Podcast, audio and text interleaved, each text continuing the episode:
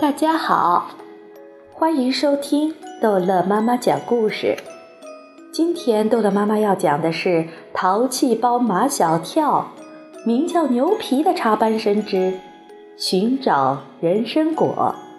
毛超是被唐飞的一条腿压醒的，唐飞睡在毛超的旁边，他一翻身，一条腿跨在毛超的肚子上，害得毛超做了个噩梦。幸好毛超想上厕所了，才从噩梦中醒来。他从枕头下面摸出袖珍手电筒，虽然只有手机那么大，却电力十足，把屋子照得通亮。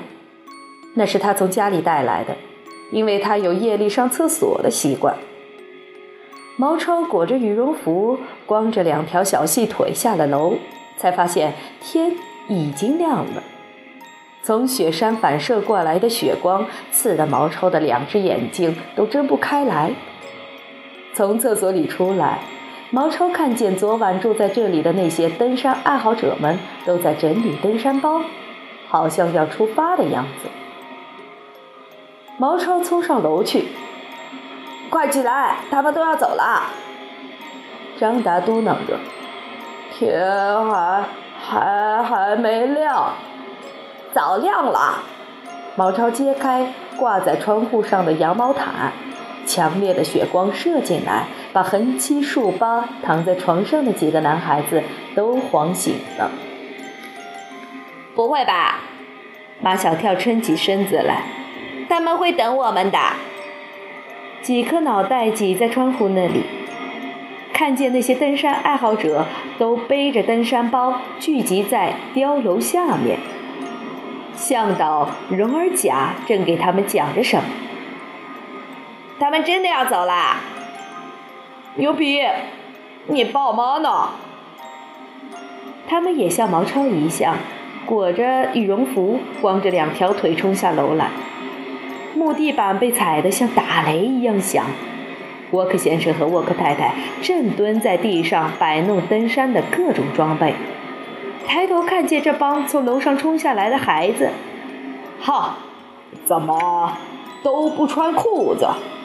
我们正想在走之前上楼去跟你们告别呢。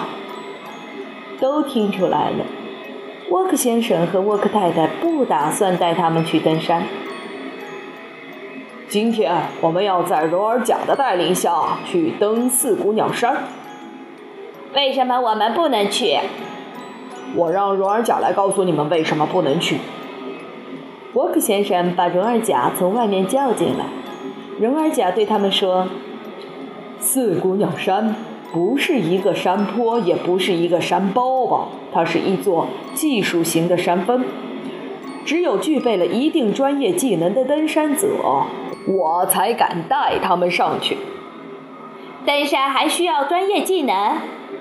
那当然了。”然而甲摆出那些登山工具，你们会使用这些登山者的宝贝吗？这是冰锹、冰锥、冰爪，这是安全带、足锁、快挂。除了牛皮、马小跳他们，从来都没见过这些东西，更别说使用了。唐飞本来就不想去登山。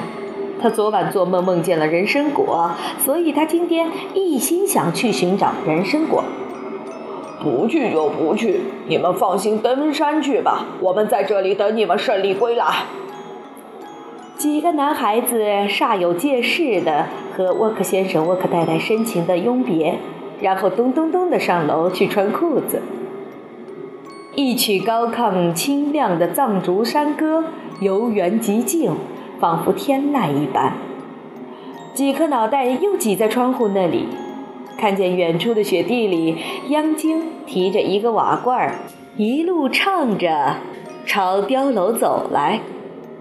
回到碉楼的央晶还在唱，他飙的高音将整座碉楼都震动了，连窗户上的玻璃都被震得咔嚓咔嚓响。几个男孩子坐在木楼梯上，静静地听央金唱歌。这种没有乐队伴奏的歌声，怎么就那么好听呢？杨晶终于发现了他们，他停止了歌唱，有些羞涩地微笑着，露出洁白整齐的牙齿。他们下了楼，毛超嘴上抹蜜的甜嘴功夫又施展开了。杨静阿姨，你真是一个天才的歌唱家，你唱的那些歌比上过音乐学院的人唱的不知道要好听多少倍。我们藏族人都会唱歌，杨静说，我们不用学。只要会说话就能唱歌，会走路就能跳舞。你的头发也好得很。吸引牛皮的不仅仅是央金的歌声，还有他的头发，这么长，这么直，这么黑，像……他在说什么？杨晶能听懂汉话，但他听不懂牛皮这种弯来弯去的汉话。哦，牛皮说你的头发很漂亮，像黑色的瀑布，是不是这个意思？牛皮，好的很。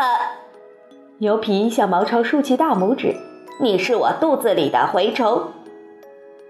央金把瓦罐里的牛奶倒进一口锅里，这是刚挤出来的鲜奶，我想你们都喝不惯酥油茶，正好我娘家养了一头奶牛，我一早就去了。杨静阿姨，这么辛苦你，真是对不起。马小跳不好意思的，我们一定学会喝酥油茶。你们都是我们家尊贵的客人，不客气，不客气。听杨晶说他们是尊贵的客人，唐飞还真把这话当回事儿了。他说想吃人参果。人参果？杨晶十分诧异的样子。怎么突然想起吃这个？这个地方不就叫人参果坪吗？肯定有很多人参果。杨静阿姨，你吃过人参果吗？当然吃过。毛超抢着帮杨静回答了。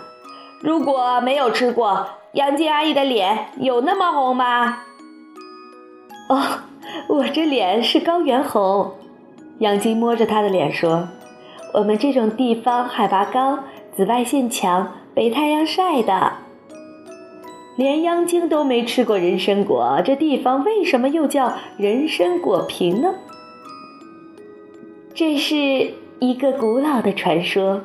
杨京说：“传说在很久很久以前，这里没有人烟，是一个美丽的海子。海子是什么东西？”马小跳告诉牛皮：“海子就是高原上的琥珀。”央京接着往下说：“海子边长着一种树，树上不长叶子，只长果子。有一年遇上百年不遇的雪灾，许多人逃难来到这里，他们就吃树上的这种果子。只要吃上一颗，饥饿感和疲劳感就消除了。”面黄肌瘦的人立即变得红光满面，人们把这种神奇的果子叫人参果，这地方也就叫人参果坪了。巧，相当的巧。唐飞说：“我梦见的人参果也是长在一种不长叶子的树上。”杨金问：“你梦中的人参果是什么样子的？”唐飞说。跟金丝枣一般大小，金丝枣比一般的红枣要小一点。对呀，杨晶拍着手，我们这儿有吃过人参果的老人说，人参果就是这样的。说者无意，听者有心。那个古老而美丽的传说已经把牛皮迷住了。现在他和唐飞一样的相信，生长人参果的树。一定还存在，人参果也一定能找到。好了，这一集的故事就讲到这儿结束了。欢迎孩子们继续收听下一集的《淘气包马小跳》。